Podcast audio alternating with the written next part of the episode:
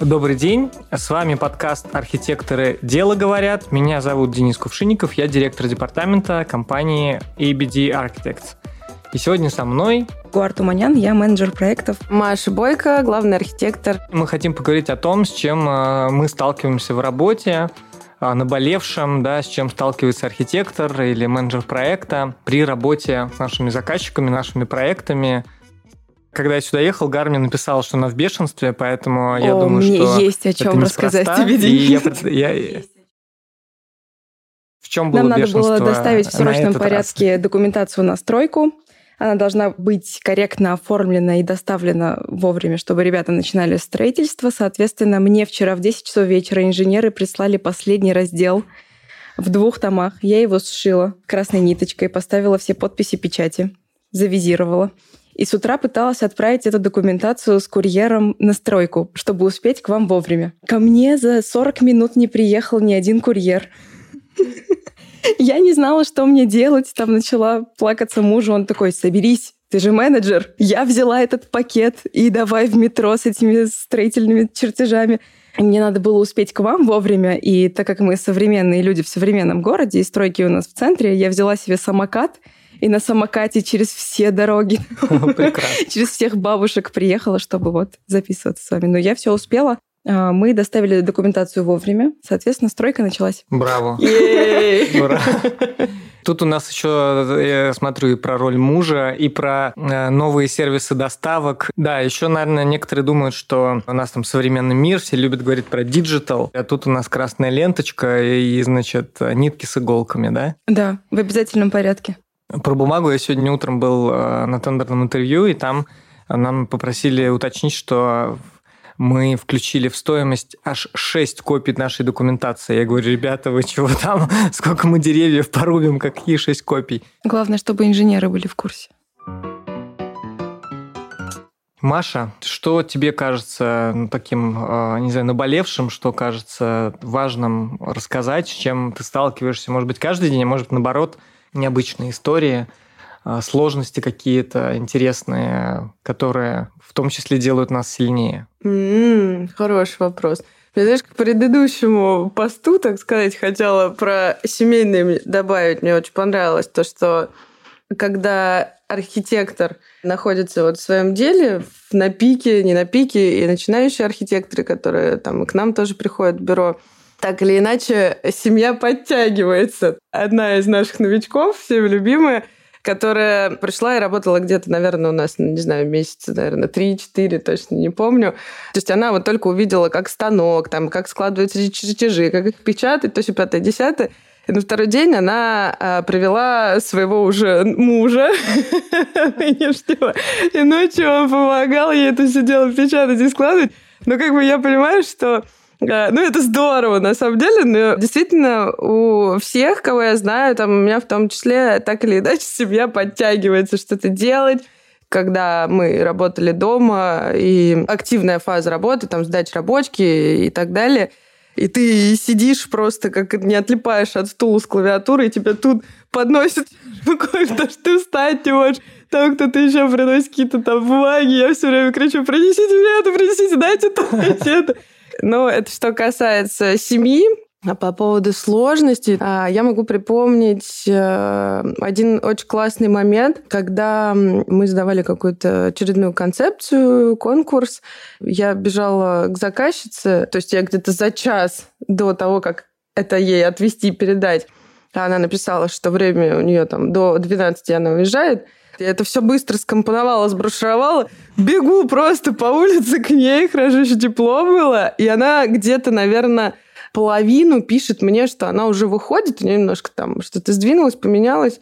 Я в ужасе просто влетаю в здание, кидаю на пропускную там этот э, КП паспорт, говорю, мне туда, скорее, скорее. И тут я вижу, что она спускается на лифте. То есть она как бы вышла на первом этаже, что-то там такое, замешкалась.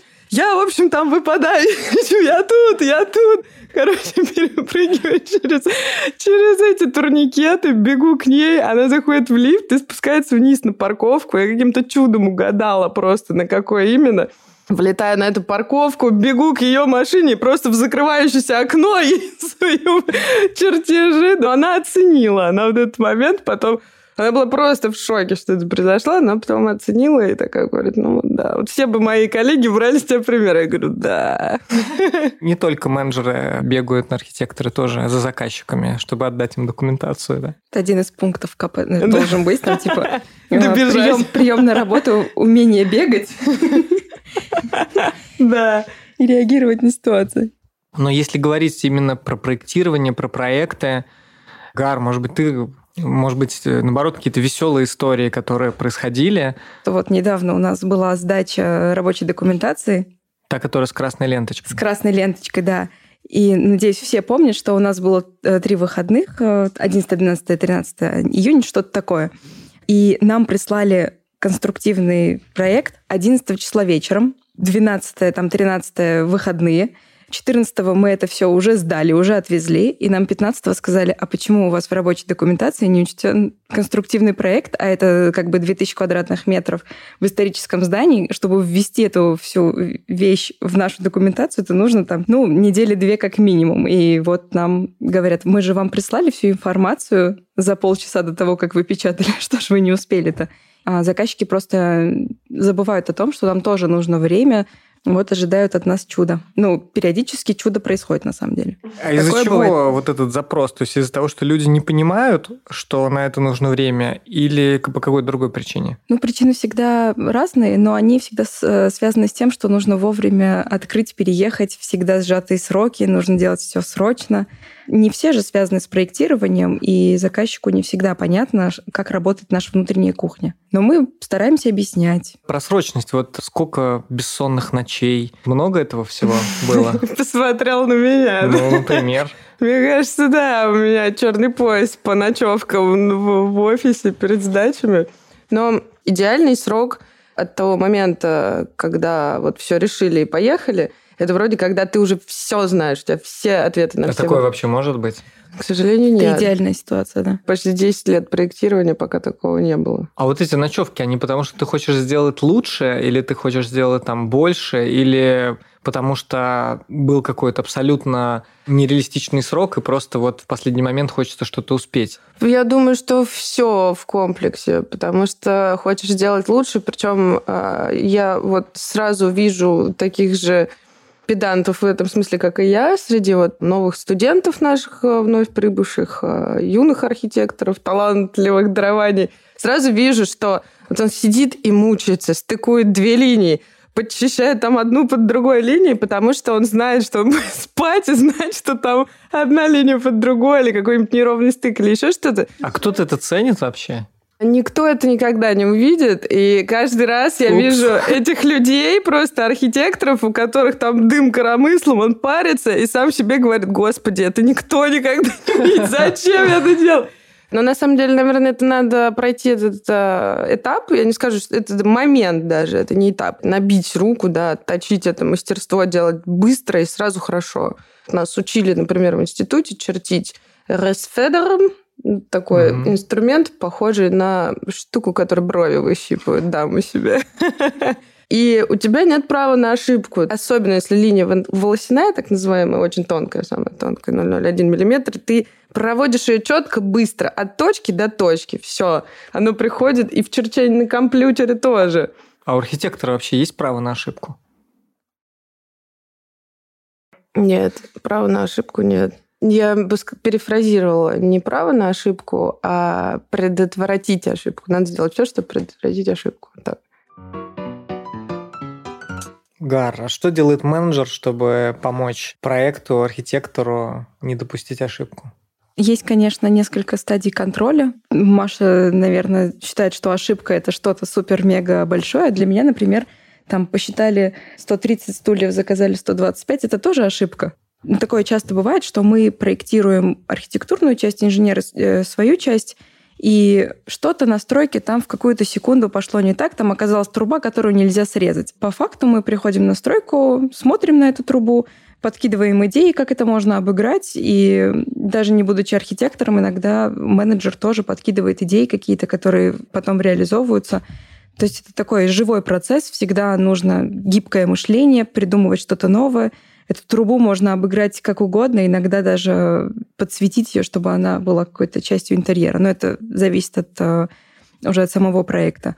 А так, если вдруг менеджер чувствует, что есть какое-то напряжение, что что-то пошло не так, там не в сроки или еще что-то, включаются просто человеческие отношения. Вот мы вчера со своим заказчиком в 9 часов вечера сидели в каком-то подвале.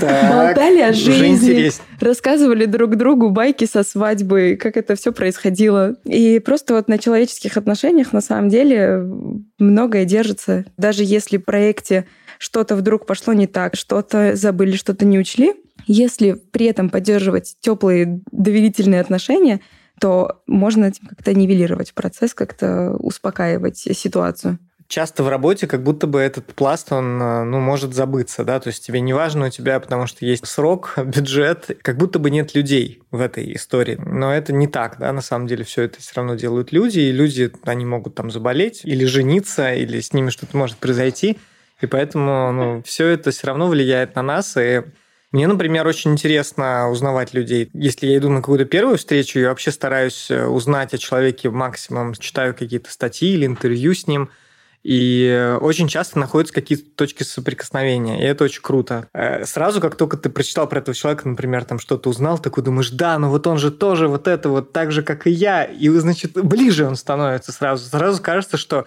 ну вот, ну я с ним точно там найду общий язык. Вот такое чувство у меня возникает. Это прикольно, мне кажется, очень. А когда это не происходит, то что? Ищешь все равно точки соприкосновения? Ищу, да. Стараешься хорошо работать. Тогда приходится документацию сдавать вовремя. Да. Не знаю, мне кажется, что это вопрос глубины копания, а не того, что э, нету таких точек. Понятно, что да, какие-то люди могут там тебя отталкивать, тебе не хочется копать. Это же тоже часто какие-то маски, какие-то формы, обличия, которые люди должны принимать. Вот он вот так вот одет, вот он, значит, в костюме, в галстуке сидит за большим столом, и, значит, вот он выполняет какую-то роль. И это же тоже часто видно. Еще есть еще много-много всего, параллельных пластов там и прочего. То есть ты хочешь сказать, что можно найти подход к любому человеку, к любому заказчику? Я уверен, что можно. Это вопрос, конечно, и желания, и вопросы времени, твоих инвестиций в это. Да, я все время говорил там, ну иди кофе попей, там поговори с этим человеком, пойми вообще, чем он живет. А это важно. Это не только про работу, то есть именно в таком смысле, что вот мы потом это будем использовать против вас. Это скорее э, про то, чтобы лучше понять, почему так человек себя ведет в какой-то ситуации. Ты можешь сам отреагировать потом по-другому, потому что ты лучше его понимаешь. Вот это, мне кажется, важно. А я, знаешь, что подумала? Что вообще наша работа, в принципе, связана с тем, чтобы узнавать своего заказчика, мне вообще кажется, что работа архитектора, всей проектной группы и заказчика – это вообще одна большая проектная команда, вот так мне кажется. Узнавать заказчика и находить вот эти точки соприкосновения – это как раз и есть наша работа. Идеальный как бы расклад, когда вообще там, любовь. любовь с первого взгляда, да, и сразу много каких-то общих интересов, там, мыслей, взглядов и так далее. Но когда человека ты не можешь понять сразу, очень глубоко надо достать до дна океана и увидеть, какая интересная рыба плавает там, самая большая. Да, да. Для этого нужно время, это тоже как бы определенная работа. Мне не нравится еще, знаешь, фраза, которую мы в последнее время часто упоминаем, э, выстраивать отношения. Ну, как бы все понимают, о чем речь, но мне нравится слово сотрудничать, потому что... Ну, выстраивать, как будто в этом есть что-то искусственное, да? да, в этом, или как, да, да, как будто ты что-то строишь из кубиков. Мне кажется еще, что таким хорошим примером, почему очень важно много общаться и лучше понимать, это очень часто связано с архитектурными терминами. Вот это я постоянно люблю, когда заказчик начинает говорить, что я хочу в таком-то стиле, он а, часто очень вообще ведет в другую сторону. А, да, да, угадай, что мне нравится. Да, да, да. Я хочу лофт или я хочу... Русский стиль. Русский стиль. Просто что ру... это Русский что? Стиль. Это вообще прекрасно. И э, это очень прикольно, потому что ну, у человека в голове за терминами скрывается совершенно что-то другое, нежели что у тебя в голове. Сделал в русском стиле, пришел, ну вот вам в русском стиле, такие, это что такое за фигня вообще, да? А там конструктивизм. Например, например, да, да. Или, там, да, или там матрешки и хохломатки, или еще А вот я и говорю, что это на самом деле и есть угадать и понять, что... А он может вообще на самом деле говорить не русский стиль, а гладиолус, там вообще все что угодно. А ты понимаешь, о чем он. Да. Какое-то визуальное нащупывание того, что он хочет. То есть что, архитектор, он, получается, и психолог, и зубной врач. Получается, и, да. И, и хирург иногда нужно отрезать, да?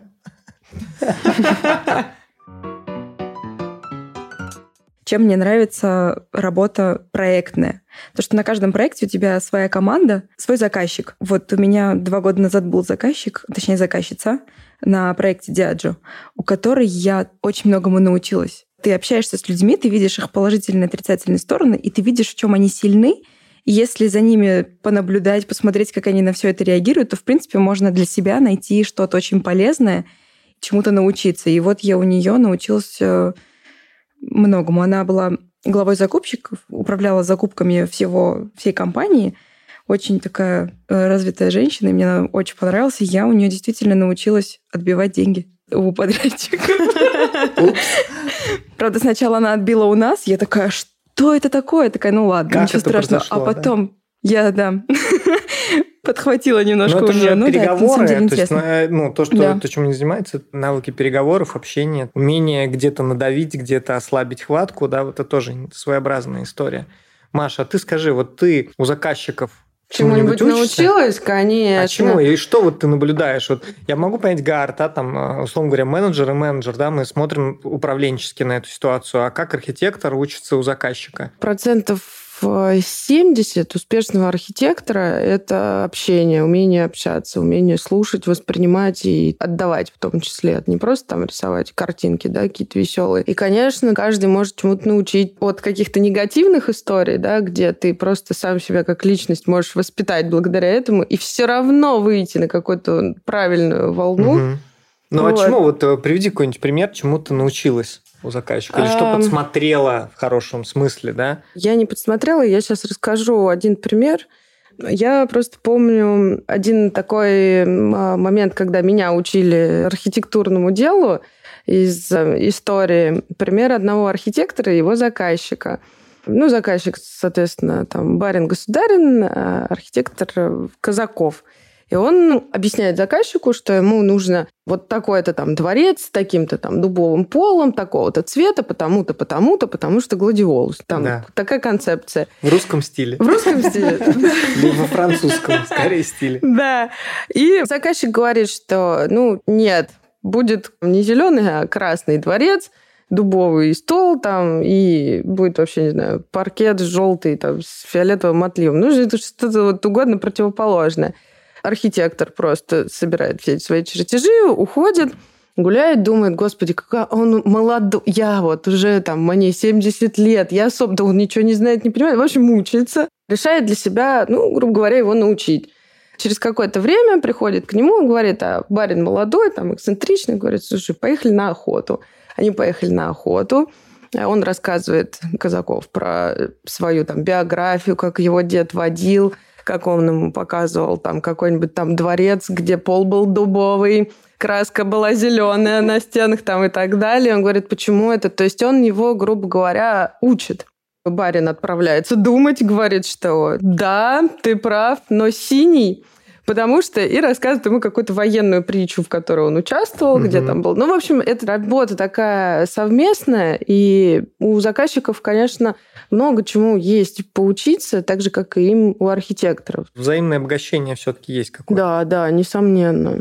Ну, как бы, если его нет, то, наверное, работает архитектор в основном. Угу. Может быть, кто-нибудь хочет вспомнить негативный сценарий, ну, сложная ситуация, и, может быть, из которой не было найдено было хорошего, правильного выхода, и что-то закончилось не так. Я вот сейчас прокручиваю все плохие моменты, которые были. В принципе, мы в итоге все равно приходим к чему-то, к какому-то итогу, и сглаживаем углы. То есть нет такого, что мы там разругались и развелись. тот же самый французский стиль. А, нам заказчик пытался объяснить, что такое французский стиль. У меня там в команде архитектор, молодая девочка, очень талантливая, с хорошим вкусом, но вообще не совпала вкусами с заказчиком от слова совсем. А заказчики у меня на этом проекте иностранные, сильно отличающиеся менталитетом, то есть это такая глубокая Азия. И тут девочка, за которой вообще никак не сожилась характером, вообще ничем. И она сидела, она мучилась две недели. Они сначала сказали, мы хотим французский стиль. Мы такие, ну, давайте думать, что такое французский стиль, а само здание, оно про конструктивизм. Никакой французский стиль туда никогда в жизни там не впишется. Мы уже поняли, что дистанционно не получается. Мы договорились о встрече, приехали, там взяли пустые бланки, и вывели все это на такой экран. У них есть экран, на которых можно рисовать э, маркерами, и мы вместе там с президентом определенной компании, серьезным человеком, красным и зеленым маркером рисовали и пытались понять, что Пять что параллельных ж... линий да, пересекающихся. Что ж ему надо тогда? В конце концов, э, мы поговорили, мы поняли, что такое французский стиль спасибо Гуглу. Я просто гуглила то, что он говорит, и говорю, вот ты это имеешь в виду? Он такой, нет, я имею в виду другое. Он гуглит, что-то показывает мне. В общем, мы искали картинки, чтобы хотя бы визуально друг друга понять. В итоге мы друг друга поняли. Французский стиль имелось в виду стены с молдингами, стулья с зеленой обивкой, э, мебель из красного дерева почему это французский стиль, мы так и не поняли. Но мы такие, окей, мы хотя бы поняли, что ты имеешь да. в виду. И мы доехали до офиса. Она такая села, начала искать... Начала плакать. Ну, плакать она по дороге поплакала уже. Так. Она начинает все это делать, и нам буквально через час после встречи прилетает письмо, что мы тут после вашего ухода подумали, теперь мы хотим русский стиль. Мы сделали три варианта концепции, отправили, ни одна не попала в точку. Через неделю мы встретились с этим же человеком. Ну, в итоге мы сделали концепцию, которая им понравилась. Я не могу сказать, что там супер-мега русский стиль. В целом получилось симпатично с какими-то намеками. Часто заказчик что-то называет каким-то названием, начинает к этому, он так прикипел, что это вот какой-то термин, там, например, там, русский стиль, да, ему показывают, и он такой, так, это русский стиль или это или нет? Вместо того, чтобы задать вопрос, ему нравится, он там хочет так. В этом тоже очень часто мы залипаем в какую-то вот э, непонятную дискуссию, в то время как правильный вопрос это нравится мне это или не нравится, а не русский это стиль или не русский стиль. Я думаю, что на самом деле, если архитектор и заказчик не сходятся, и особенно хорошо, если там на каких-то первых порах это понятно обоим, то и не надо в это плавание вместе идти. Так, можно. вот это очень интересная тема. Да. То есть ты тоже веришь что это в том, что Смените мне архитектора, это не мой архитектор. Я считаю, что да. Ну-ка, как определись, давай. Во-первых, э, архитектор знает все стили, может работать во всех стилях, да, профессиональный архитектор, это большой спектр его талантов в разных направлениях, но Наверное, это не совсем корректно, потому что он как художник э, не должен быть и пуантилист, там, символист и вообще во всех э, направлениях рисовать. У него есть свой, там, допустим, определенный любимый стиль, один. Ты думаешь, дело именно в этом? Именно вопрос в стиле, а не вопрос в том, что, например, эмоционально человек как-то не подходит, и вот он что-то вот он мне не нравится. Ну, конечно, сколько Такое у нас бывает? историй было, когда, да, эмоциональных и эксцентричных было заказчиков много, там, вплоть до того, чтобы метнуть пепельницу, мой любимый твой рассказ. Да. Но Бывает, когда характер такой, но с ним можно работать, продолжать. То есть он, ну, он такой, ты это принимаешь или нет? Часто же ситуация, когда, ну, не часто, бывает, да, я бы сказал, редкая ситуация, но бывает, что когда заказчик говорит, что типа, у нас, как они говорят, не произошло. Connect, вот, match, match. Какой, нет, еще там что-то, что-то вот не это. Это о чем? Значит, этой магии не произошло, ничего здесь страшного нет. Магии, не, так. Не для... То есть все-таки магия у нас присутствует. Ой, Давайте. прям мурашки даже пробежали Ой, сейчас. магия. Ну-ка расскажи нам. Ну, на самом деле, да, если этого взаимодействия не произошло, не надо мучиться, мне кажется. Вот если вот этой взаимосвязи нету архитектора и заказчика, да, она ну, не происходит, но работа вроде как бы ведется и все окей.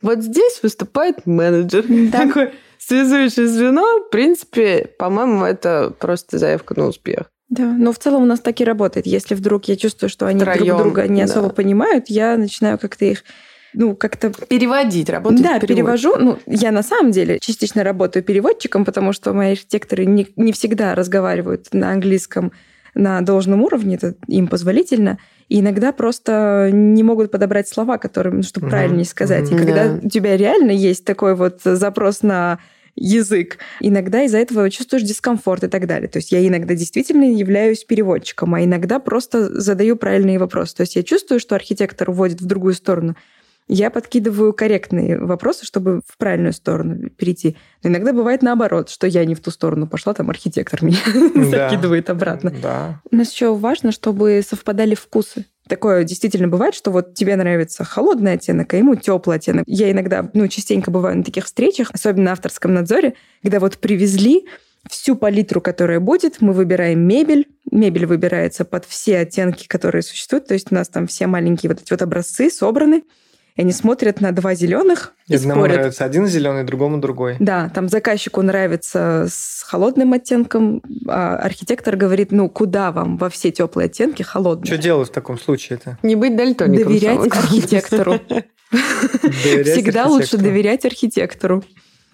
Иногда просто вкусы не совпадают, и архитектор говорит, ну ладно, вам нравится этот больше, он тоже будет хорошо смотреться, если он вам нравится больше, мы возьмем его. Да, архитектор часто уступает, ну да, допустим, ему не так сильно нравится, как соседний оттенок, но сочетается хорошо, и поэтому архитектор отступает, потому что жить с этим проектом потом заказчику да, им да, потом да, в этом, в этом проекте жить, да. А я вот поэтому и говорю, что это работа общая у да, заказчика да. и архитектора, потому что, ну, я много чего оставляю на решение заказчика, там, и цвета, и какие-то там мебель, ну, много чего. Главное, чтобы... чтобы это был не ошибочный цвет. Там, если у них 50 э, оттенков серого, давайте хотя бы что-нибудь там добавим, грубо а иногда бывает, что вот у нас там серенький ковер, серенькие стены, серенький, да, что такое серо, и ты смотришь на все это просто расплывчато такое однотонное. Ну, иногда бывает, да, действительно, проект такой без, э, без ярких красок, бывают специальные запросы, чтобы люди не отвлекались, это все-таки рабочее пространство. Ну, да, да, Но да. все оттенки одного цвета тоже использовать нельзя, это не совсем корректно. А были ли случаи, когда заказчик просит что-то, что вы понимаете, что это нельзя делать? То есть вот это как бы точно Перекрыть за эвакуационный и... выход.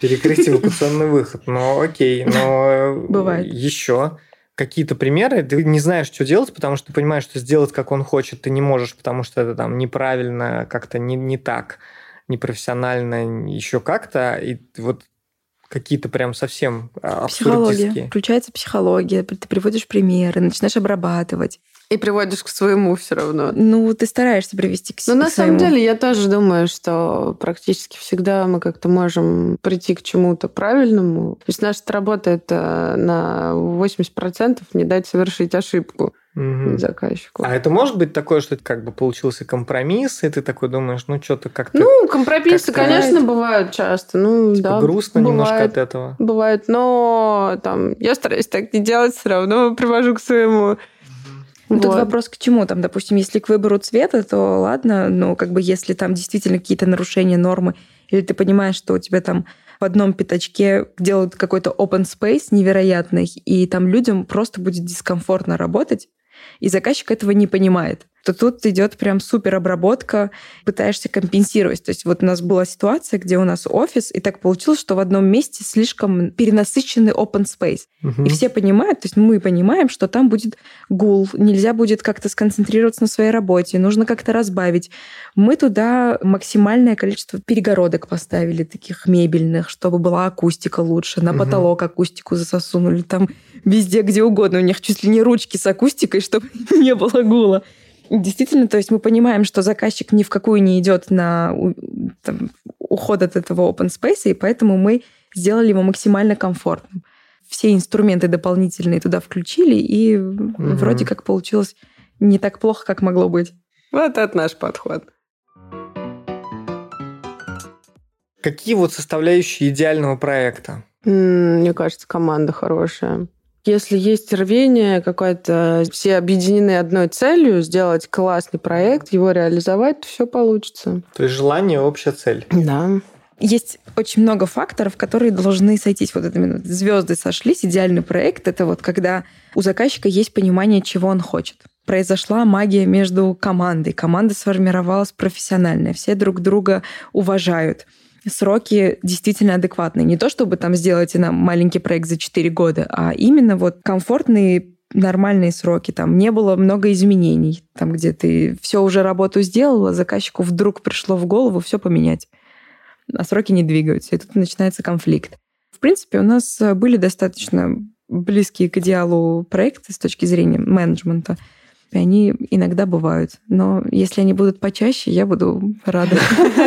Но с другой стороны, вот такие проекты, на которых все идет э, сложно, сложно, они и делают опыт. Ты не будешь расти, пока у тебя не будет сложностей. И, к сожалению, это так. То есть мы понимаем, что вот там берем проект, он очень сложный, придется очень сильно там выложиться, постараться успеть понять все, всех друг с другом свести ты понимаешь, что на выходе ты получаешь не только проект, но и огромный жизненный и профессиональный опыт. И это очень круто. Да, согласна. Угу. Это рост со слезами на глазах.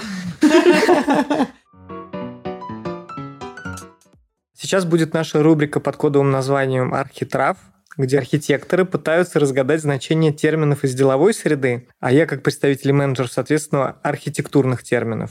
Мы не готовимся, слова получаем прямо во время записи, так что у нас экспромт и импровизация.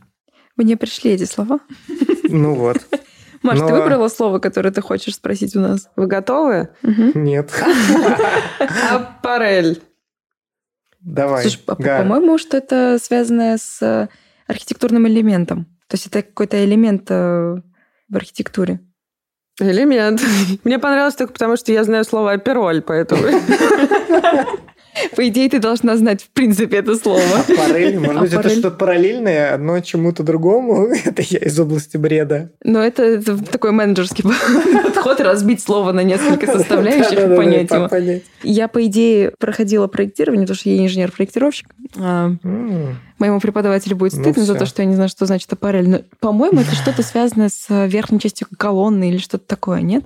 Так, и теперь, поскольку Маша загуглила правильный ответ, да. а теперь, внимание, правильный ответ. Аппарель – это... А вы не гуглили? Нет, я перволь гуглила. Я могу объяснить просто своими словами. Давай. То, что так, это вот когда на лесенке, на ступеньках, чтобы тети с колясками проехать могли, там такие рельсы. То есть это параллельное? Параллель, ты хочешь сказать, что это, да, это вот эти... Ну, это много чего, да. Пологое что-либо. А почему не пандус? Или пандус это что-то другое? Пандус полностью плоский, а это именно когда, ну, грубо говоря, две, две отдельные штуки там под колеса. Когда заезжаешь на кораблик на машине, там тоже есть mm-hmm. аппарель. Ты изучала mm-hmm. французский? Oui, oui. А bien sûr, je parle français. Так, теперь, Маш, тебе термин. Ну, давай что-нибудь из простого. Лос-фактор. Ну, это, это несложно. Давай. Наверное, это что-нибудь типа... Как Не lost фактор, а loss фактор. Почему-то у меня с выпадением волос-то ассоциируется. Наверняка. Ну, то есть это какой-то, наверное, коэффициент потерь или что-нибудь такое. Да, ну... Риски? А, Риски, а, наверное, нет? Риски... Так, у тебя две разные... А, две разные. У тебя сейчас э, риски или коэффициент потерь. Давай, выбираем что-нибудь одно. Когда делаешь проект, наверное, просчитываешь, сколько чего можно потерять. Ну, что-то такое. Ну, например, да, ну, близко. Давай, э, попробуй это как-то развить. Что мы теряем? Деньги. Это не про деньги. Не про деньги? Нет. Давайте в донетку поиграем. Фактор. Ты задаешь вопрос, мы говорим да или нет. Не про деньги. Что мы теряем, если не деньги? Время. Еще? И последнее? Всего mm. третье осталось. Ну, вряд ли это с человеком Это связано, связано с пространством. А, потеря площади? Да, да, да, да. То есть лосс-фактор – это коэффициент напрямую используемых пространств с теми пространствами, с которыми мы напрямую по функции не используем. Это могут быть коридоры, холлы, ага, а, какие-то атриумы большие. Они все входят в этот коэффициент лосс-фактора, да?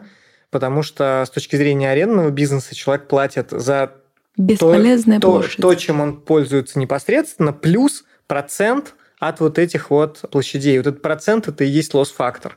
И это очень интересно, потому что если смотреть на многие здания, либо исторические, либо которые там в 90-е годы проектировались, когда люди не понимали, что такое эффективное здание, то эти лосс-факторы достигают каких-то колоссальных размеров. Это в том числе может выражаться в излишнем конструктиве, когда у тебя, например, огромное количество колонн очень часто поставленных в здании, да, то есть это потеря на, на этих колоннах тоже. Инвесторы, когда покупают там здание, они смотрят на этот лосс-фактор, для них это важная часть.